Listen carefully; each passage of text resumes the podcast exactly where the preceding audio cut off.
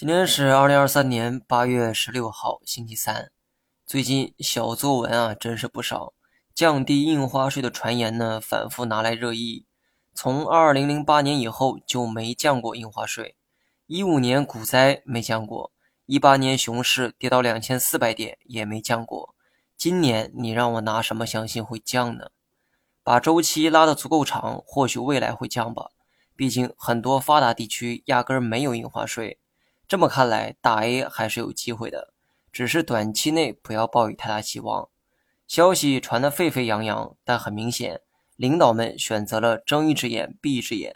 毕竟市场太差，连意淫的机会都没有了，市场就真的绝望了。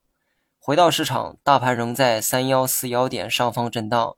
今天这个跌幅啊不算小，但还得感谢亲儿子券商和二儿子地产。没有他们拖着，今天直接跌穿三幺四幺。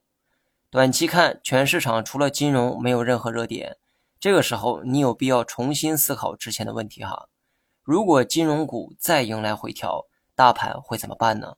有没有可能直接跌穿三幺四幺点？我认为啊，很有可能。